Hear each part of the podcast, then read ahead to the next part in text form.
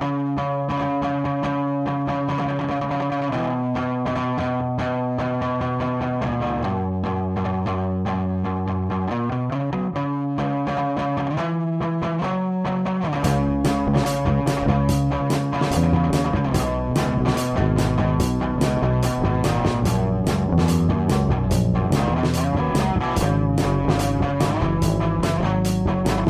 é dia 24 de janeiro de 2022 e este é o episódio 179 do podcast do Ponto Portugal. O show sobre o Ubuntu, software livre e outras cenas. O meu nome é Constantino e comigo tenho o Tiago Carronda. Olá, Tiago. Olá, Diogo, como é que tu estás? Estou benzinho. E olá também ao Miguel. Benzinho, só benzinho. Estás doente? Estás cansado? Não. Estás. Então não estás Estou- benzinho, caramba! Estou bué de ambicioso por dizer olá ao Miguel. Pá, olá, Miguel. Ah, olá Diogo, então, sentes-te português hoje? Patriótico. Hoje Sentes-te patriótico? tenho umas cuecas que são a bandeira nacional. Ah, que bonito. A azul e branca? Ou. Não, não. Eu não, eu era- o meu sangue não é azul. Eu vou ficar calado, senão isto vai descambar em 3 Isto já- segundos. Já descambou logo no Não, início, não há nada mal. Foi um tirinho de nada, sim, mas, Mas, eu mas vou. isto, mas isto foi o descambar do episódio. Agora vai ser tudo certinho. Agora vai ser tudo certinho. Aham, Exatamente. está bem, está bem. Aqui com o Miguel, está bem. Ah, mas então, ah, ó Miguel, tens novidades? O que é que andaste a fazer esta semana? Ah, Esta semana não fiz nada. Quer dizer, Nada? fiz o mesmo que fiz a semana passada.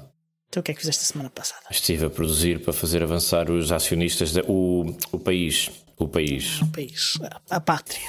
A parte. Olha, isso é que é serviço. Está Estiveste a trabalhar, portanto. este episódio, pá. Olha, Agora, tu, o teu empregador paga impostos em Portugal? Olha que bela pergunta. Por acaso é uma pergunta à qual eu não sei responder. Averigua Eu isso, meu presumo- caro. Presumo que sim, mas nunca se sabe. tem. se são muitos, se são poucos, não Pa- sabemos. Pagará Hum, talvez uma parte. mas- mas pagará E o resto vai de envelope. parte. O resto vai para Uma um parte, saquinho. Mas depois onde Não é que se eles sabe. fazem a contabilidade do resto? Não sei. Epá, olha por acaso, olha que. Hum, Eu acho que eles têm Agora uma empresa cá. pensar. Agora, se. E dessa empresa, de certo, paga- pagarão. Agora, o que é que vem daí? Pois. Há logo uma pois. boa pista que é se a tua transferência bancária, todos os meses, se vem de uma conta nacional ou estrangeira. Se vem de uma conta nacional, provavelmente alguns impostos, muitos ou poucos, vão ter que ser, ser hum, É assim. regularizados aqui. Eles têm muitos negócios cá em Portugal, portanto, é, é difícil não ter uma empresa cá em Portugal. Hum, Yeah. sim. Bom, eh, logo se vê. Eu não quero. Não quero que aconteça nada depois deste episódio. Ou, ah, não, para a semana ninguém sabe onde é que eu estou. Entrevistam, Neste entrevistam a minha mulher em é lágrimas à televisão. Ele Encontramos apenas- Disse que ia comprar tabaco e nunca mais voltou. Portanto, Encontramos apenas partes de Miguel. hum, exato. Isso Bocadinhos. ra- isso e tem que triste. raspar, raspar partes de Miguel da parede e da, da estrada. Não. Enfim, Ah, bom, mas pronto. Com uma espátula. Bom, Mas eu vejo, aqui, eu vejo aqui nas notas do episódio que tens aqui uma coisa ah, de qual querias falar. Ah, mas, mas, é, mas agora já? Mas isto não era Pois. perguntas sobre o que é que eu fiz durante a semana? Isto era. eh, pelo menos a nota está no sítio para isso. Não podes Ah. baralhar o Diogo com as notas, Miguel. Não podes, que É o homem verdade. segue o guião e depois fica baralhado, pá. Pois é, Então, pois é. Mas olha, tu também puseste aqui muita coisa, Tiago. Tens aqui muitas Para coisas. baralhar o Diogo, porque eu já o conheço há muito tempo. Oh, oh, Mas Diogo, ele mim também já eu- me conhece há muito tempo e a mim não liga aquilo que eu, ele não liga aquilo que eu escrevo. Não, é Não dá importância. falar. Já não me dá Um, importância. Mas, ó Diogo, eh, tu tens aqui um- uma lista de coisas, pá, este episódio vai ser valente. Está aqui imensa coisa. Ser Alex, vais pôr um para- pinisto, mas isto é uma merda de um conteúdo, pá. Estamos todos a falar das notas uns dos outros e ninguém diz nada e ninguém desemburra a conversa, pá. Então. Ah, estou a ver as tuas notas, estás a ver as minhas, ele está a ver as do outro, o outro está a ver as notas do outro. Mas, eh, mas avançar que é bom nada, não é? Um gajo Então quer se vá. deitar não consegue. Avança tu. Tiago. Estás aí cheio de iniciativa. Avança tu, Tiago. Eu só quero, quer me despachar, quer me deitar, pá. Então vá, Pô, avança. velho, pá. Eu fartei-me fazer coisas estes dias, só para vocês Isto saberem. é, é mesmo como aos velhos, porque os velhos refilam eh, daquilo, daquilo que eles estavam a fazer. Mas olha, é- tenho- é tenho aqui uma dica. 1976, coitado. Tenho aqui uma dica para ti, Diogo, que eu sei que tu tens Conta. duas coisas que fazem falta para usar isto.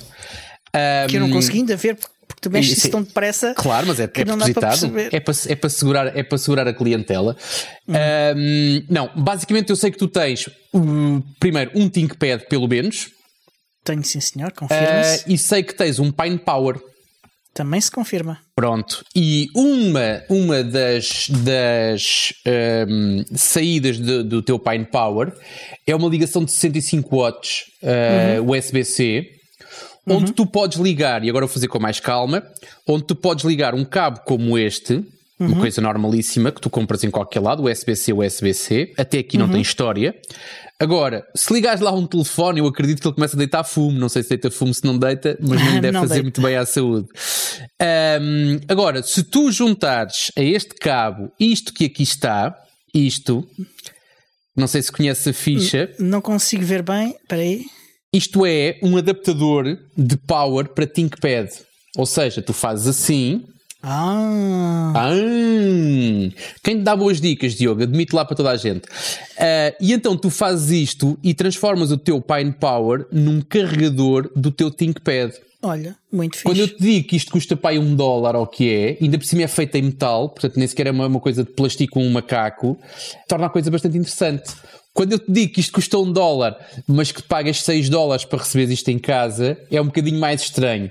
Mas se achares um overall em que isto te custa, vamos imaginar o preço total disto de 6 dólares, ou que é, uhum. acaba por ser um negócio bem fixe para tu teres menos um carregador em cima da tua secretária. Ou seja, já que tens a, a, a tua, o teu Pine Power, provavelmente, pelo menos um, um esticas um cabo e alimentas um ThinkPad com isto fantástico.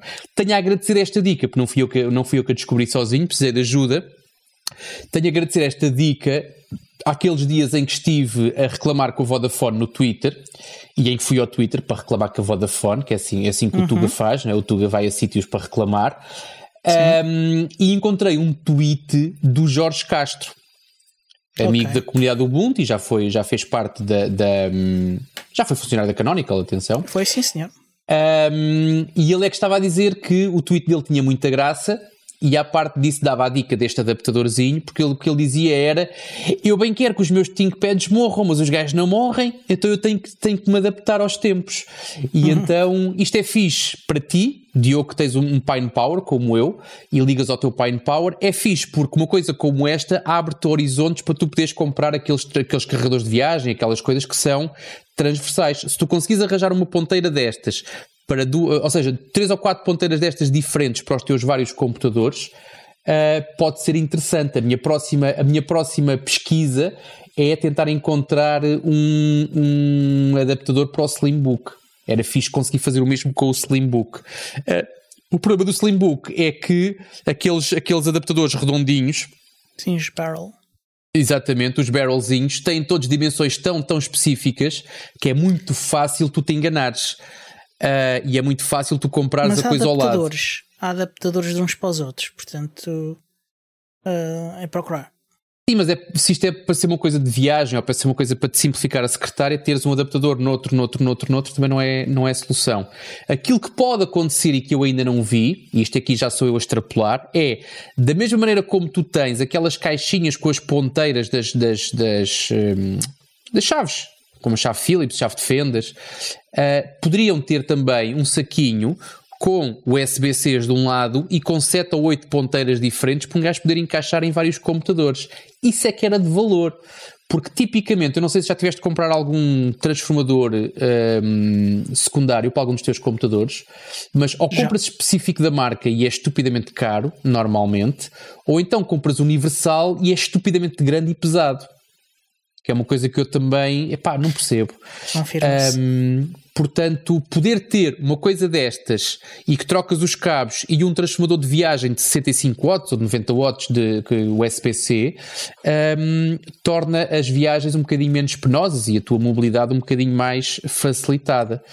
Mas, mas pronto, este foi o meu momento Mike e Melga sendo que falta-me o Melga, sou só o Mike, mas olha, estou muito contente com o adaptador, estava com receio que pudesse não funcionar por algum motivo, funciona às mil maravilhas com o, o pelo menos com o X230 funciona perfeitamente. Que, que ok, ok. 250 ou 230, já não sei qual é. Não sei. Acho que é 250. Mas pronto, e esta foi uma parte. Daquilo que eu estive a fazer. Tenho mais, mas se quiseres agora, Miguel, já podes dizer qualquer coisa. A propósito de adaptadores, adaptadores, transformadores, seja lá o que vocês quiserem chamar, anda aí um modelo de, de transformador da marca Ugreen, não sei se vocês conhecem. Ugreen tem, tem carregador sem fios e tem cabos e olha que a qualidade costuma ser boa. Aquilo, aquilo é assim uma coisa minúscula, mas eles usam uma tecnologia qualquer nova, um material, já não me recordo que material é que era.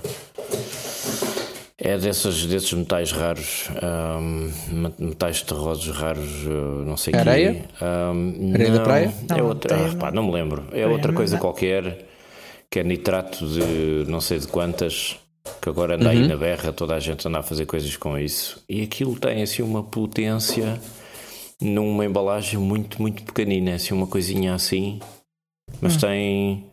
Aquilo dá quanto? Ah, já não me lembro, não sei quantos watts. Eu que vi aquilo fiquei um bocado, fiquei impressionado. Género, Eu tenho "Epá, algumas- isto, upa, upa. Eu tenho algumas marcas em que confio. Uma para este tipo de coisa é a Anchor, eh, para carregadores, powerbanks e afins. Para não levares barrete, compra a Anchor e normalmente nunca ficas, nunca ficas com chatice. Aliás, eh, os produtos deles são bons e o suporte técnico deles também. Eu, tive, eu tenho um daqueles carregadores com várias portas, com várias portas USB, usava aquilo para os Raspberry Pis e, e- e para, e para outros contextos também. E uma vez uma daquelas portas deixou de funcionar de forma intermitente. Eu mandei-lhes um e-mail e eles pediram-me desculpa e disseram: Olha, desse modelo já não temos, só temos um modelo acima, o modelo mais recente. Vamos te enviar um desses, está bem? Espero que não te importes. E eu disse: Ah, vá, pronto, está bem, mandem-me lá esse que eu faço o sacrifício. Uh, escusado de estar a dizer que eles não pediram de volta o outro e eu fiquei com um carregador de quatro portas USB a funcionar perfeitamente e a outra funcionava quando lhe apetecia. Mas, mas pronto, à parte disso, a Ugreen é outra marca em que eu confio. Uh, assim, para transformadores, eu confiaria na Ugreen. Se eles prometem isso, eu acredito que eles consigam cumprir, Miguel. Não sei o que é que estás a dizer, uh, tenho esperança que partilhes o link para o Diogo poder comprar 17 e para eu poder comprar um também. Mas hum, a esta distância eu confiaria na, na Ugreen. Ah, É uma coisa. Eu estive aqui à procura, já sei o que é que é. Bem, é um carregador que tem 100 watts ah, de Ok. potência à vontade e é baseado numa nova tecnologia qualquer de ni- nitrato de gálio, uma coisa assim. Link, Miguel, link, manda o link, partilha o link. Nunca ouvi falar. Já pus no Yeah. Telegram. Ah, eu não estou a olhar para o Telegram. Já pus no Telegram. Não posso olhar para o Telegram, senão aquilo começa a apitar, a apitar, a apitar e depois não consigo gravar isto concentrado, de forma concentrada. Nitrato de gálio é um semicondutor. Aparentemente aquilo é mais eficiente porque desperdiça menos energia em calor, etc, etc. Pronto, os detalhes é outra coisa. Mas é assim o material que está na berra. Eu começo a ver muitos produtos ah, elétricos, eletrónicos que, que reivindicam usar Mandaste esse o link da material Ugreen, pá, su- tens que, mandar, tens que mandar o link do produto, pá. Malta, não Então, mas é, a vida é para viver de- depressa. Não mandaste o Green só. Pronto, pronto, eu mando, eu mando. É papinha toda feita. Vá. Ah, aqui. É logo da entrada, é? Está no Telegram. Ora, veste. Quanto é que isto custa? Já que andaste a ver preços? Ah, eu não andei O- a ver preço, eu não sou o defeito- Diogo, eu sou pobre. O defeito disto é que normalmente é caro, pá. A chatice é essa. Eu tenho que escolher entre comer e comprar mais aparelhos. Ah, o Diogo pode fazer isso, não é? Eu como os aparelhos. O Diogo come os aparelhos. claro que sim. Aparelhos em fim de vida são ótimos, são ótimos em termos de, de nutrientes e de metais pesados e assim. É, Um bocadinho, um bocadinho- um bocadinho de queijo, um bocadinho de queijo em cima e está tudo bom. Pronto, é, usam semicondutores ah, à base de nitrato de gálio que aparentemente reduzem as perdas em 80% e, e não aquecem tanto como o silício e, portanto, são mais eficientes e conseguem concentrar muito mais potência num pacote muito mais pequenino. Depois vocês vão ver as notas, está lá o link do produto. Nós parece que estamos aqui a vender produtos, não é? Yeah, Pessoal, esta semana a promoção, Os influencers. os influencers da treta. Yeah. já vi. Só me 80 falta dólares custa Agora, TikTok. agora, para pá. mudar aqui um bocadinho ah, o ritmo da coisa, ah, falo eu agora aqui do, do, de uma É coisa que eu descobri esta semana. Ah, eu falei aqui há umas semanas de, do Wade Droid, que é um layer de compatibilidade de, de Android para, para Linux em geral e que se utiliza também em Ubuntu Touch.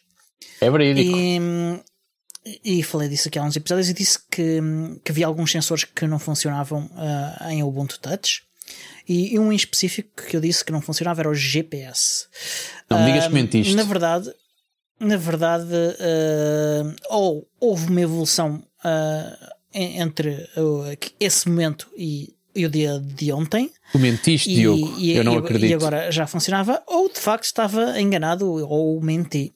Mentiste. no entanto, aqui fica a correção. Como porque ousas? Eu ontem, ontem instalei o o OpenStreetMap Street Complete, que é uma aplicação que já falámos aqui várias vezes e que tu, tu, é, tu és um dos utilizadores. Sim, sim, sim, sim. Um, e instalei e porque queria ver como é que era a aplicação e, e pá, e ficou a funcionar. Um, e, e, e, o mapa dizia onde é que eu estava e dava-me a opção de escolher lá coisas para completar e foi muito giro.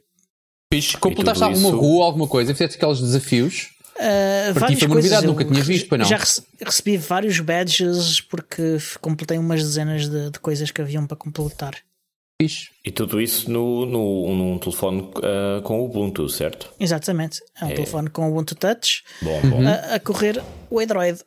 Muito bem, muito bem. Fixe. Como é que instalaste, é, como é que instalaste o, Street Complete? Foi com o F-Droid? foi com o F-Droid. Uh, o engraçado é que o F-Droid eu procurei por Street Complete e ele não me encontrou nada. Mas fui procurar na web, fui ao site do Street Map e estava lá um link para o F-Droid e eu carreguei lá e ele instalou pelo F-Droid. Um, o F-Droid, um, não sei se tens experiência com o F-Droid, Diogo, mas o F-Droid permite que tu adiciones repositórios. Eu sei, eu sei. Uh, portanto, se calhar, ou não tens os repositórios um, disponíveis, um, e aquilo que acontece com alguns softwares é que quando instalas, ele pergunta-te ou então nem sequer te pergunta e adiciona um repositório desse software para uhum. se manter atualizado. Pode ter, sido uma, pode ter sido isso que aconteceu. Pois, é, é possível, é possível. Há, há, muita coisa que eu esperava encontrar lá e não encontro. E deve ser então esse o caso. Tens, tens a lista atualizada? Hã? Tens que, fazer um, tens que fazer um empurras aquilo para baixo pela atualizar a lista sim, de software, tipo sim, APT sim, update. E que telefone é esse que te permite fazer essas maravilhas todas? É o Volafone X ah, e o Volafone também. Mais um o, patrocinador.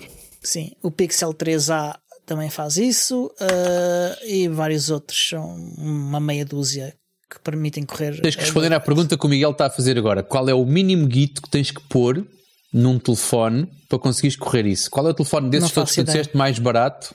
Não sei, alguns deles eu não faço ideia qual é o preço deles Uh, portanto, não, não, não sei dizer. Eu posso dizer-te qual foi o preço do meu BQ é 4.5, foi 160 pois. e qualquer coisa. Pois, um, não sei qual é o preço que, eu... que, podes comprar um destes em segunda mão, que há, há muitos no mercado. É celular alguns, de pobre. Alguns são, são caros, de certeza, porque são, são topos de gama. Uh, outros uh, são topos de gama e não são assim tão velhos. E outros não te sei dizer porque simplesmente não os conheço, não irão acontecer. Pois, já, já dizia a minha avó: queres topo de gama, vente na cama. Pronto. É assim. Olha, uh... está um bonito chavão.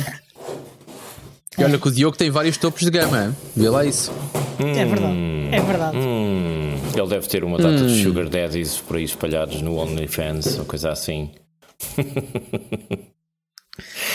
Enfim. Agora. Volta à conversa do OnlyFans. É verdade, já descambou outra vez.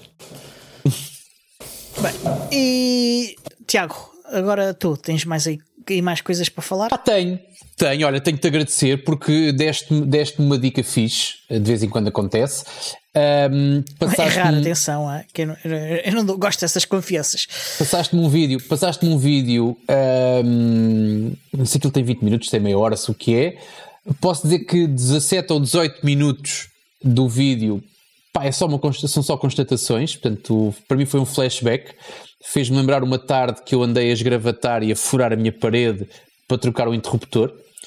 porque, ao contrário do que estava no vídeo, estamos a falar de um vídeo sobre. É preciso esclarecer. Estamos a falar de um vídeo de alguém que, trans, que, que, que, fez aquilo que eu descrevi aqui há um mês ou assim, ou talvez mais num episódio, em que trocou um dos interruptores por um interruptor Zigbee, que faz com que ele continue a funcionar de forma convencional, mas que se possa interagir uh, com ele através de ou uma aplicação específica, para quem gosta, falar de aplicação específica, de falar do Google ou do Alexa ou dessas coisas. Uhum. Um, ou então através do Home Assistant, que é aquilo que normalmente faço, e faço depois integração e faço depois automações para aquilo que me, que me dá jeito. Um, no caso do vídeo, portanto, ele removeu o interruptor da parede, ligou o seu interruptor no vinha em folha Zigbee, toise, e aquilo coube. No meu caso, eu tive que partir grande parte da parede, tive que marmar em mineiro e tive que esgravatar parte da parede porque o miolo do transformador, do, do interruptor, era maior do que as caixas uh, padrão que habitualmente nós encontramos dentro da parede, portanto tive que andar ali a fazer coisas que eu imaginava Miguel a fazer, ou seja, que tive basicamente a esculpir dentro da minha parede para poder caber lá o interruptor. Não, não percebi a referência ao Miguel, esculpir a parede e enfiar uma coisa lá dentro. Isso tem alguma conotação sexual? O que é que está não, aqui a passar? Não, não, não é, não é sexual. Desta vez não é sexual, Miguel. Ah, desta não. vez, atenção. Tu tens tu tens muito mais além disso. Eu consigo reconhecer em ti outras, outras, outras vertentes e outros aspectos do que apenas aquilo que estás sempre tu, a falar. Tu estiveste a espreitar a minha conta do OnlyFans, foi? Eu sou um dos teus, sou um dos teus maiores patrocinadores. Mas pronto, é assim, que trata, é assim que tratas os teus fãs, não é, Miguel? A gente há de conversar um dia. Mas okay. pronto. E então, o gajo teve a esgravatar aquilo, sim senhor, teve a pôr um sensor de movimento, até aqui tudo bem. Eu também os tenho e também, também os ando a espalhar calmamente pela casa. Um, Deixa-me dizer que elogio bastante, elogio bastante tudo o que é aparelhinhos que vou pondo em casa, tenho ficado sempre alegremente surpreendido. Confesso que no caso dos sensores de movimento, não. Não sei se sou eu que não estou a fazer bem feito ou se aquilo de facto merece um, alguma, alguma, algum, alguma atenção especial, porque os sensores de movimento um, tem, ou seja, tens que estar muito próximo, ou seja, não, ou seja, não é um raio de visão e não basta estares a 3 metros ou 4 e o sensor de movimento já não, já não, sens, já não sensoria nada. Um, mas pronto, alguém me há de explicar que eu escolhi a marca errada ou, ou, de facto tenho algum ajuste ainda para fazer que não fiz. Mas tirando isso, foi porreiro. A única coisa que eu ainda não tinha feito, uh, que ainda não tinha percebido como é que podia agilizar isto de uma forma cómoda, é efetivamente o último, a última parte em que ele vai buscar um blueprint, que eu também já falei aqui sobre os blueprints, e faz uma automação que é uh, quando existir movimento, vai acender a luz durante X minutos. E os X minutos podem ser 10 minutos, 15 minutos, 20 minutos. Tem uma coisa porreira que é. Um, eu estive a brincar com isso, estive a brincar com isso e reparei que se definires um tempo razoável, faz com que tu naturalmente te mexas e a luz nunca apague, o que é porreiro, e faz com que quando tu vais a qualquer lado, deixas a luz acesa e quando voltas ela está apagada, portanto poupaste energia, o que é fixe também. Um, quando isso for interligado, e, e se ele não fez, porque ele, ele uh, uh, no aspecto dele ele estava numa cave, portanto, isso não há, não, há de, não há de influenciar por aí além, mas no meu caso sou um felizardo que tem luz natural, portanto, quando tu interligares isto com o movimento só à, tu, só à tua luz quando o sol estiver baixo, então aí a coisa torna-se ainda mais interessante. Portanto, quando tu conseguis fazer isto e quando conseguis interagir com outros fatores, a coisa torna-se mais interessante. Eu acho que ou vai tombar uma caixa, Miguel, ou. Estou mesmo, estou mesmo à espera que tombe uma caixa. Mas pronto, mas sim, olha, estou, tenho estado a ampliar a minha, a minha rede. Tinha na altura comprado três ou quatro sensores de movimento e já percebi como é que funcionam, portanto, provavelmente nos próximos dias vou comprar alguns 10 ou 15 para espalhar por aí e para fazer, e para fazer uma série de coisas. O Miguel neste momento maltrata animais. Um, esta é uma vantagem de ser patrono, é que conseguem efetivamente ser testemunhas e conseguem, se processarem o Miguel, vão conseguir ficar muito ricos. Uh, e o, aquilo, que, aquilo que foi a vossa despesa. Tu espalhas comida de gato por todo lado, Miguel. Pois o gato Não, tem que andar a sacá-la. É? Eu vou-te explicar o que é que é. Ele adora caixas da Mauser. Ele adora caixas da Mauser. Não estou a brincar.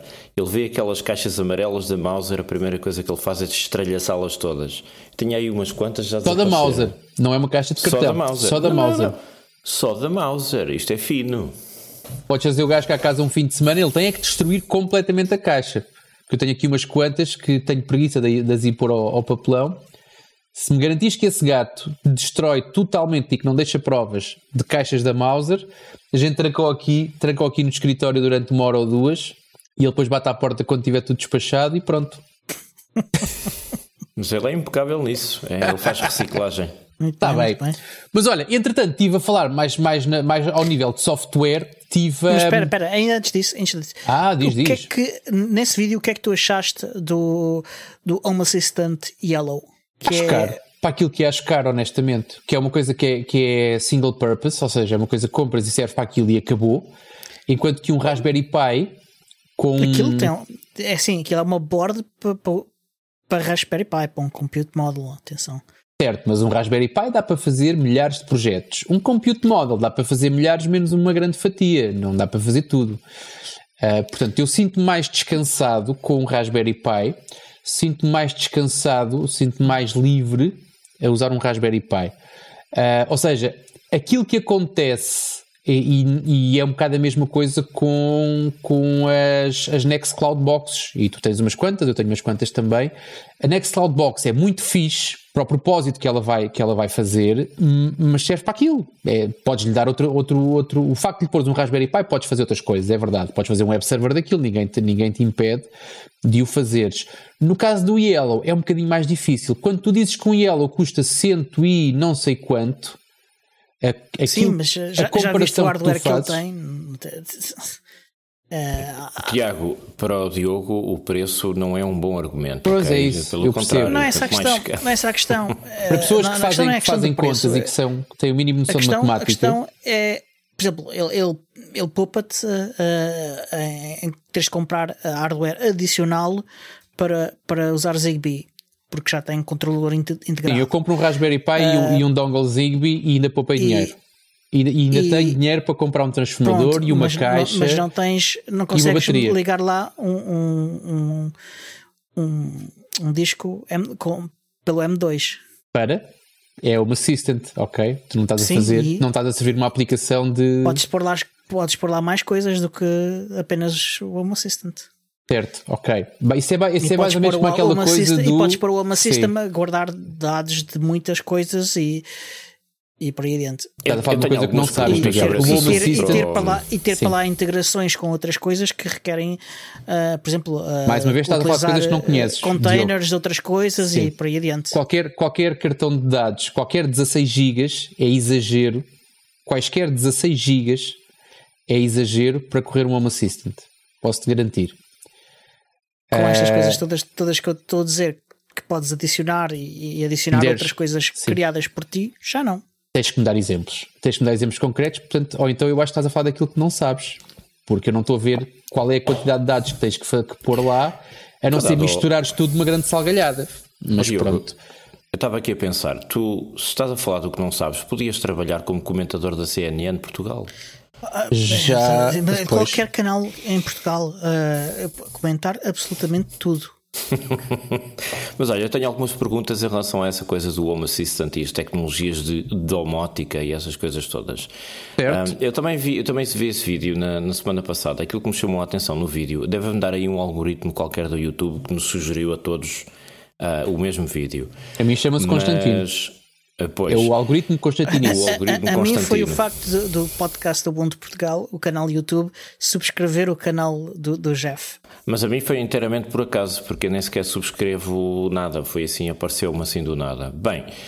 Uh, aquilo que me chamou a atenção no vídeo foi o título, porque o título uh, implicava que uh, o sistema que, que aquele gajo estava a apresentar era mais seguro porque estava isolado, era autocontido hum. ali na casa, não precisava de se ligar a um servidor Sim, externo para fazer aquela uhum. coisa toda. Exato. Sim. E eu pensei, é lá, isto interessa-me, porque isto é muito mais seguro e protege Sim. melhor a privacidade e isso tudo. A questão é. Uhum.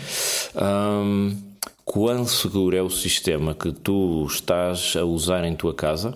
e, e, se, e se usas os, os, mesmos princípios ou se eventualmente recorres a uma ou duas coisas que têm de recorrer a um serviço externo que eventualmente pode originar a fuga de dados ou coisa assim do género. Ou seja, é, é a informação sobre a operação dos teus aparelhos em casa está segura, pode ser interceptada por outras pessoas lá fora, entre aspas, por assim dizer. Lá fora, entre aspas, ou lá fora? Lá fora, entre aspas. Então eu vou-te vou vou explicar, vou tentar explicar com calma tudo aquilo que tu perguntaste. Então é assim: setup. Eu tenho, tenho um Home Assistant que está ligado na minha rede. Toda a comunicação feita entre os meus interruptores, os meus sensores e essas coisas todas é feita diretamente com o Home Assistant. Portanto, é comunicação que não sai da minha casa. O meu Home Assistant não é acedido de lá fora. Portanto, eu estou lá fora, sem aspas, e o comum cidadão não consegue, por canal público, aceder ao meu Home Assistant. Mas deixa-me só interromper para perguntar não, isto. Não, não vais interromper ainda. Espera aí um bocadinho. Que... Espera aí um bocadinho. Quando eu estou na rua, como estive, eu tive uns dias fora de casa e não liguei o aquecimento porque não sou como o Diogo. Um, na véspera de chegar a casa, liguei-me à minha casa, do sítio onde estava, liguei o meu aquecimento para que no, no, na hora que eu chegasse a casa, a casa estasse, estivesse minimamente confortável. E eu acedi ao meu Home Assistant lá de fora, mais uma vez sem aspas, mas através de uma VPN. E só se chega ao meu Home Assistant através da minha VPN. Se tiveres confiança em tudo o que eu acabei de dizer agora, então sim, é um sistema seguro. Se desconfiares da VPN, então eu tenho de dizer que não é seguro. Se desconfiares de outra coisa que eu tenha dito até agora, então não é seguro. Tenho certo? duas perguntas. Esta é a primeira parte. Um, Força. Tenho duas perguntas. Primeira, um, a que horas é que chamaste os bombeiros quando chegaste a casa? Segundo, um, como é que tu acedeste à VPN? Foi através de um aparelho móvel ligado à rede celular ou foi através de outro aparelho? Não precisei de chamar bombeiros, não percebi a piada. Foi certamente Por causa do sistema de aquecimento, hahaha. Não, é um sistema de aquecimento super, super seguro. Uh, portanto. Segunda pergunta: como é que acedeste? Como é que acedi? Eu tenho na minha casa um servidor do Wire. Por acaso não está na minha casa. Eu tenho um servidor do WireGuard, que é a VPN que eu uso. O meu Home Assistant está ligado ao WireGuard e o meu telefone está ligado ao WireGuard. E eles conseguem comunicar um com o outro. Não sei se respondi. A ligação que eu usei no meu telefone, usei a minha rede móvel, os meus dados móveis, na... para chegar à minha casa. Usei a Vodafone, sim. Havia Vodafone nesse dia. Ah, então é, é seguro. Quando existe. Tem uma, tem uma firewall, eu tenho uma firewall física, não é? Portanto, eu uso Vodafone, portanto, grande parte do tempo estou offline, portanto, é uma barreira física difícil de transpor. Sim, um, os atacantes tinham de adivinhar quando tu consegues estar online. Exatamente. Bom, então, eu, eu, sugiro que daqui por umas semanas vamos tentar, talvez, angariar uns patrocinadores e lançamos um concurso que é um prémio a quem conseguir. Um, interferir com o sistema de Home Assistant do Tiago para ligar o aquecedor assim a 40 e ah, tal graus no verão, é só, apagar e acender as luzes, não, essas coisas. Não é só o aquecedor no verão, acredita, é para fazer mais coisas. Mas perguntaste-me outra coisa que eu não me esqueci, que é se eu dependo de outros serviços ou não. Depende, infelizmente dependo de outros serviços também. Ou seja, voltando a falar no popular, no meu popular sistema de aquecimento, o meu popular sistema de aquecimento é controlado por uma coisa que eu não tive um, opção, foi-me apresentada assim, um, e foi-me apresentada assim à última hora, e eu, como não sou o Diogo e prezo muito o meu dinheiro, um, decidi não descartar, mas basicamente eu tenho um, um, um aparelho que se liga num serviço de nuvem e que faz com que tu controles ou não a, a, a temperatura, a, a, programação desse equipamento. E esse equipamento liga ou desliga o aquecimento. Ok? O que acontece? Um, o Home Assistant permite ligar-me, interagir com esse aparelho, com esse sistema, de duas formas. Ou o Home Assistant vai ligar-se na mesma nuvem, e magia acontece, pronto, quando há internet, magia acontece. Ou então existe uma integração, como existem muitas, e que não precisa de gigas de gigas de NVMEs, uh, existe uma integração que faz uma comunicação local e que foi isso que safou e que me salvou o dia quando eu tive 19 dias sem internet. No momento em que eu estou 19 dias sem internet, se não fosse a comunicação local que o meu Home Assistant faz com o meu termostato que controla o aquecimento, eu acho que estava bem lixado. Uh, não estava bem lixado, quer dizer, não conseguia interagir. A programação que estava ficou e acabou. Aconteceu, aconteceu durante esse período haver um, um, um outage de AWS nos Estados Unidos e muitos serviços uh, desse sim, tipo sim, sim. tiveram em baixo e houve pessoas que, não tendo essa possibilidade de, de, de, de controlar localmente uh, o termostato ou até as luzes da casa uh, ou uh, o, o, dispensador automático de comida para gato. Pois é, pois é. Pois é. tiveram é. que sofrer aí e, e, e, como, e como bárbaros eles próprios irem dar comida ao gato. Yeah. e, e, terem que vestir muitas camadas de roupa porque estava frio e ficaram sem aquecimento, uma série yeah. de barba. Eu li qualquer coisa sobre isso também, foi muito engraçado. Fartei-me de rir. Mas pronto, mas basicamente é isto. Agora, um, o Home Assistant, como eu tenho, lá está, e depois há, há, há, há, hum, há coisas que eu acho deliciosas, que é Uh, eu não vou dizer quanto é que custa o sistema, não é o sistema de aquecimento, mas o sistema que controla o aquecimento, eu sei quanto é que custou. Um, não vou dizer aqui porque tenho vergonha. E é uma coisa que funciona num ponto único e que faz leituras de temperatura num ponto único da casa. Ou seja, quando a casa está a X temperatura, ele liga ou desliga, mas é naquele ponto da casa. Fazendo a interação do meu Home Assistant com os meus 9 ou 10 sensores de temperatura que eu tenho espalhados pela casa, eu consigo fazer uma coisa como, por exemplo, um cálculo aritmético, fazer uma média das divisões todas da casa e não daquele ponto único, e fazer o meu, o meu termostato responder não à sua leitura direta, mas à leitura que vem de 9 ou 10 pontos que eu tenho na minha casa. Portanto, é completamente diferente. E essa comunicação é feita local. Portanto, não vai a lado nenhum. Uhum. Basicamente, o que acontece é que com, com, com produtos como o Home Assistant, tu tens a escolha.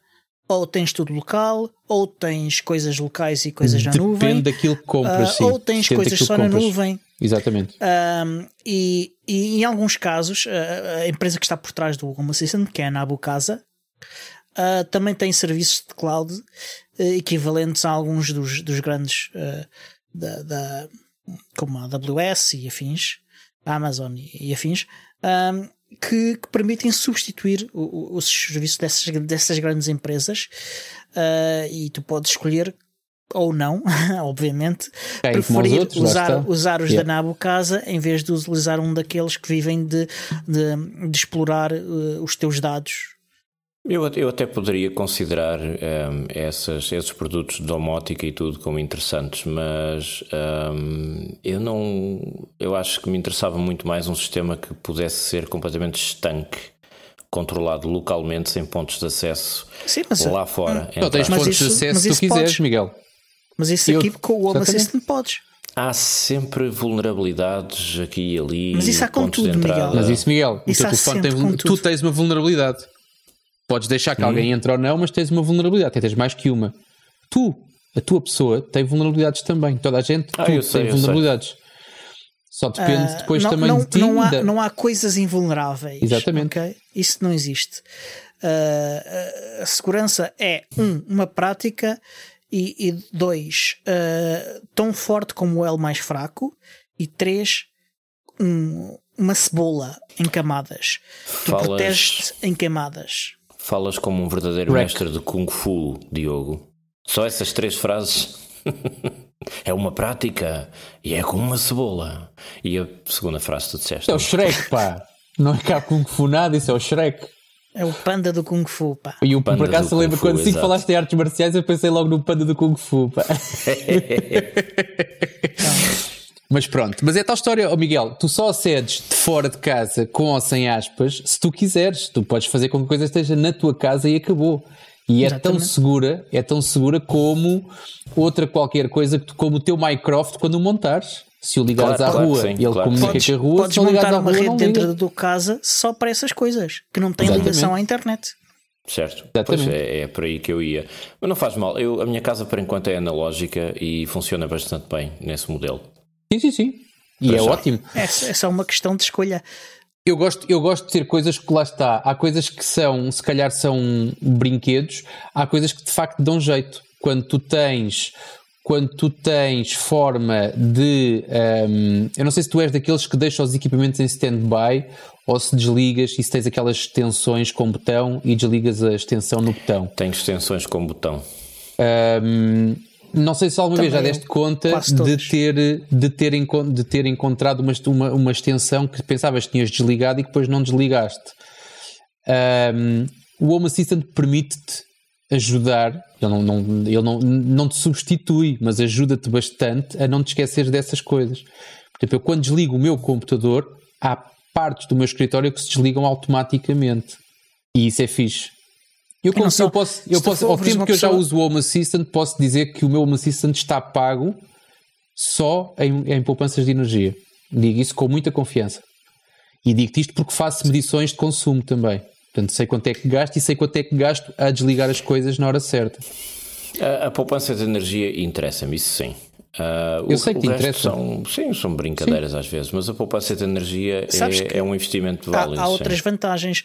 Por exemplo, se tu tiveres uh, uh, dificuldades em, em, em mover-te ou, ou em fazer alguns tipos de coisas, há automações do, do, do, do Home Assistant que te podem ajudar e, e- facilitar muito a vida. Uh, sim. não é só uma questão de brinquedos e de, e de, e de poupança e há mesmo aqui eh, pontos em que há vantagens muito grandes O Home Assistant para chega ao ponto. de tu poderes montar o teu próprio, montares o, teu próprio sistema de alarme. E quando tu vais Sim, ver quanto é que custa um sistema de alarme e que só serve para aquilo e que é software que não é atualizado normalmente, portanto é uma coisa que tu instalas e se não tiveres problemas durante 5 ou 6 anos, a tua central de alarmes tem zero atualizações, zero, porque não está ligado a lado nenhum também. Ahm, se for uma coisa segura, lá está. Ahm, o teu Home Assistant com, com meia dúzia de ah, ah, equipamentos transforma-se facilmente num sistema de alarme. E um sistema de alarme que tu consegues fazer upgrade ao teu ritmo, conforme tu queiras, que é uma coisa que realmente com o alarme não acontece. e vais integrar as coisas exatamente da forma que tu queres, eh, que é exatamente. que com produtos já feitos eh, podes não ter eh, Epá, flexibilidade e é single purpose, é, é de, é de- de utilização única. Quer dizer, um alarme serve para, para, para tocar uma sirene quando alguém entrar na tua casa e pronto. Um sensor de movimento na tua casa pode servir, que é aquilo que os alarmes também utilizam, um sensor de movimento na tua casa pode servir para tu ligares ou desligares uma luz. Um sensor de portas, de, de de porta aberta, ou eu com câmaras, a gente de, câmaras, câmaras de filmar dentro de casa dá um episódio inteiro. Ahm, não, mas, no pronto. exterior da casa, no jardim, coisa assim. Ah, sim, mas isso é outra coisa, exato. E aí tudo bem.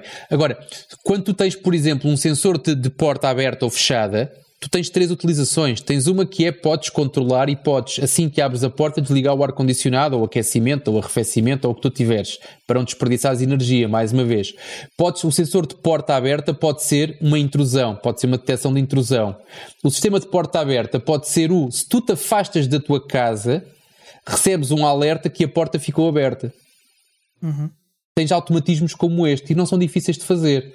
Portanto, isto é segurança, é eficiência energética, é, é poupança de energia e guita, Epá, é muita coisa. Lá está, e são coisas que são facilmente e são muito, muito flexíveis. A, a vantagem que eu vejo no Home Assistant é que é muito, muito flexível. É, é, Extremamente. é, é. Integra com tudo, até com outros sistemas concorrentes a ele.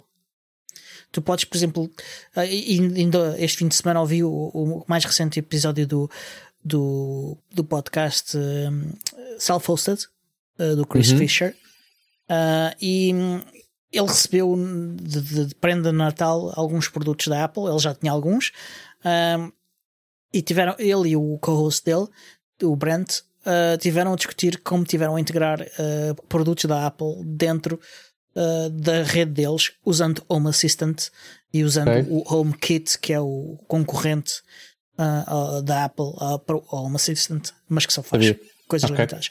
Um, e, e eles, esses dois dispositivos conseguem falar um com o outro uh, e, e- e fazer integrações uh, bem curiosas. Portanto, permitem que, ok, tens lá aquelas coisas que estão uh, meio locked in, uh, mas ao, ao, ao integrarem com o Home Assistant consegues pelo menos não, não, não ter tanta coisa locked in e a Sim. barreira é, é mais baixa. O que eu acho que vai acontecer é que nós vamos passar de ser a geração mais bem preparada de sempre para a geração de velhinhos mais bem equipada de sempre. Hum, talvez, talvez. Olha, Eh, antes, antes uma, uma midlife crisis para comprar estas coisas do que uma midlife crisis para comprar um Ferrari vermelho e, e Porsche. arranjar uma miúda com idade. cada um, pá. Sim. Ah, mas agora a identifico malta mais que com tem este, pá. Crises de meia-idade compra BMWs pretos. Sobretudo se forem empresários, é uma coisa que eu noto Ah, é? muito. O, o empresário que tem cinco empregados, ou dois ou três, compra sempre o BMW preto a patrão. Has de reparar.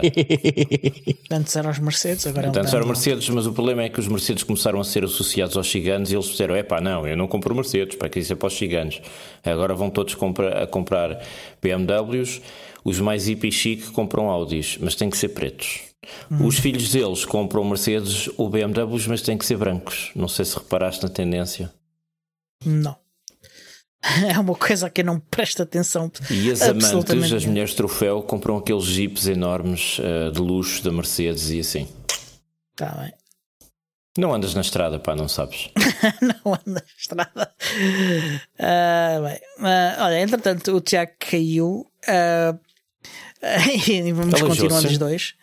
Talvez, não sei. Ah, Mais um momento com o patrocínio Vodafone Portugal. Exatamente. Ah, outra coisa que eu estive a fazer esta semana foi experimentar funcionalidades do VS Code Studio. Não sei se sabes o que é que é. Não, não, faço a menor Pronto. ideia. É um, é Conta-nos, um, Tiago. é, é um editor. Ah, Diogo. é um Vocês têm editor. nomes muito parecidos. Muito. Ah, é um editor ah, criado pela Microsoft um e é software livre. Ahm, e, e é feito especificamente para programadores, mas tem funcionalidades que vão muito para além disso. O Tiago também, também é utilizador de VS Code. Que funcionalidades? Ah, olha, precisa, olha, por exemplo, a integração com ah, o, o, o novo Windows Terminal, a capacidade que também é software livre, acho eu, e, e integração com s- coisas para fazer gestão de Kubernetes, Dockers e afins, Ah, e com serviços como o GitHub, o GitLab, o Bitbucket. portanto, aquilo tem lá muita coisa, não só para programadores, também para DevOps, para administradores de sistemas. Ah, tem- e, e- e é bem curioso. E, e é quase todas as extensões da Microsoft são software livre também. E, e- e tá- e está, está muito curioso. E eu tive a experimentar uma coisa que, uma funcionalidade em particular, que é a funcionalidade de live, eh, live share, que foi desenhada para fazer pair programming, programação em, a pares. Ia-te perguntar exatamente sobre isso, Diogo. Se, ou seja, onde é que isso se encaixava no live share? Porque aquilo que tu descreves basicamente é só precisas de live share, não precisas de mais nada. Sim, sim. Conta-nos mais, Diogo. E, portanto, aquilo é uma extensão que tu instalas no, no, no VS Code e que permite partilhar-te, partilhar os shares eh, eh, com outra pessoa, permitir à outra pessoa simulta- editar simultaneamente o fecheiro, eh, também permite partilhar o terminal e tudo isso. E tive a experimentar isso e aquilo funciona bastante bem. E o que é que aquilo faz? Aquilo basicamente eh, recorre a um servidor de VS Code, porque o VS Code basicamente é JavaScript. Mas E- quem arranca a sessão live share é que corre o servidor na sua máquina, é isso?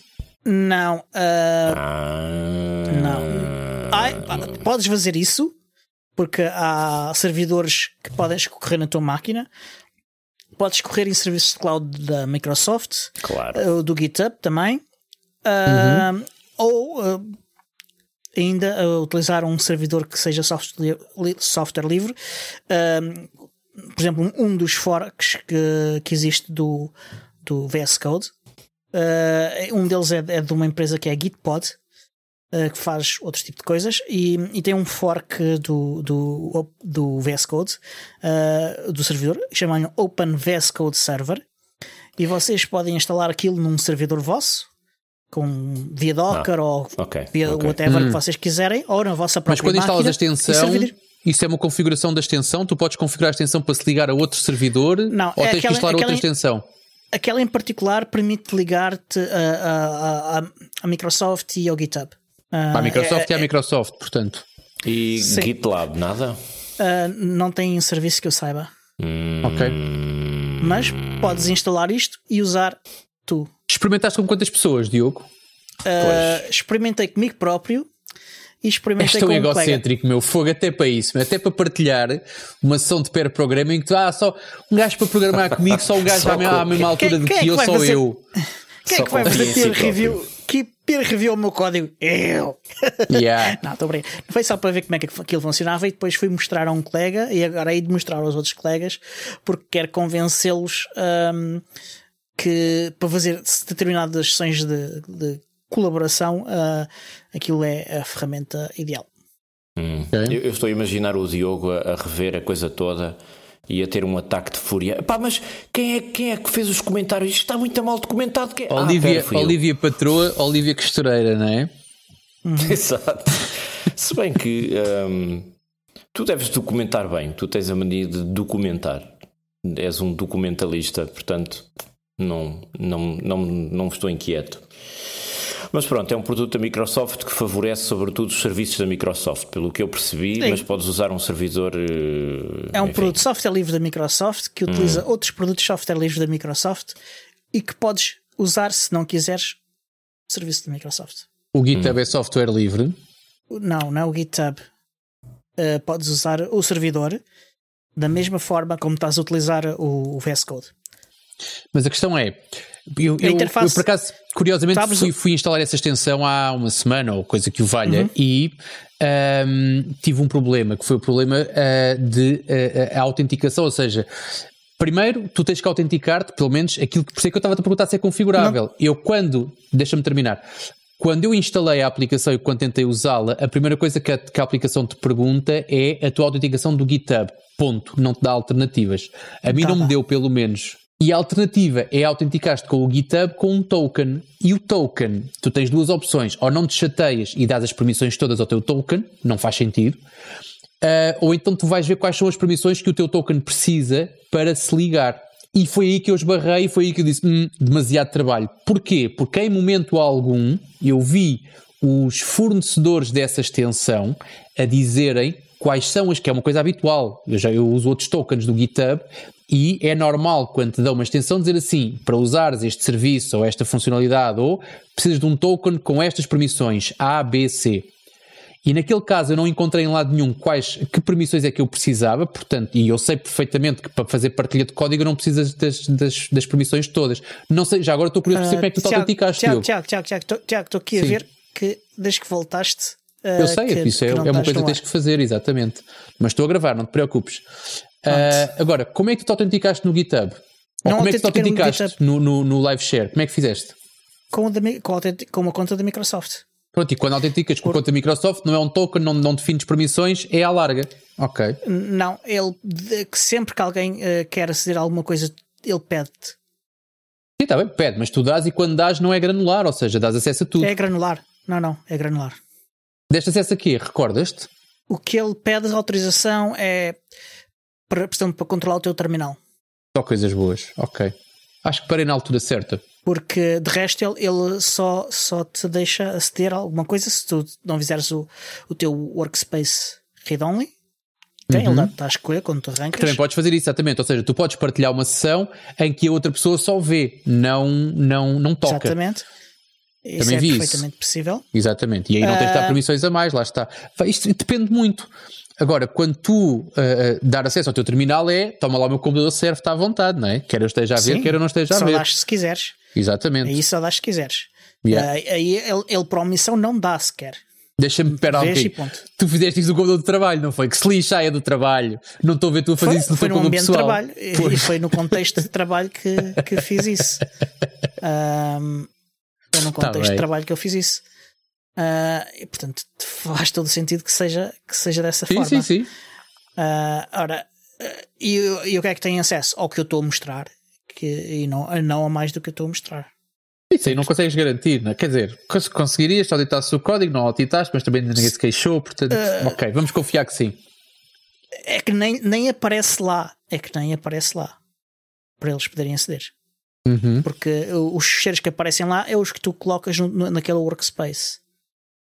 Okay. Portanto, aí não, não, não, não penso que haja questão. Um, Ficou tanto por dizer, mas estamos a chegar ao fim. Uh, deixa cá ver, já estamos a chegar ao fim já. Pois é, é. verdade. E, e, e, com isto nem chegamos às notícias. Mas olha, uh, fica para outro Temos episódio. que fazer dois shows por semana, um não chega, tem que ser dois. É verdade. Uh, ou, ou bem, então tem que se fazer melhor gestão do tempo. Yeah, uh, e, se, e, seguir, Pá, e seguir as indicações isso. e seguir as indicações que para eu coloco nas isso. notas. Ah, espera, o Diogo quer que nós Diogo tirano. as notas. Pois é, eu tenho que Não é tirano, não é tirano. O Diogo não é tirano, é ingênuo, é diferente. Se fosse tirando, o Diogo tirava-vos o pio. Lápis azul, olha, lápis azul. Eu vejo muito, muito, muito tom de azul nestas notas. Cuidado que é, ele tem a é, faca é o wide e o light na do, mão. do Markdown. né? Mas pronto, é, é o wide light do Markdown, é. Mas é o teu lápis, Diogo, que é um lápis muito azul.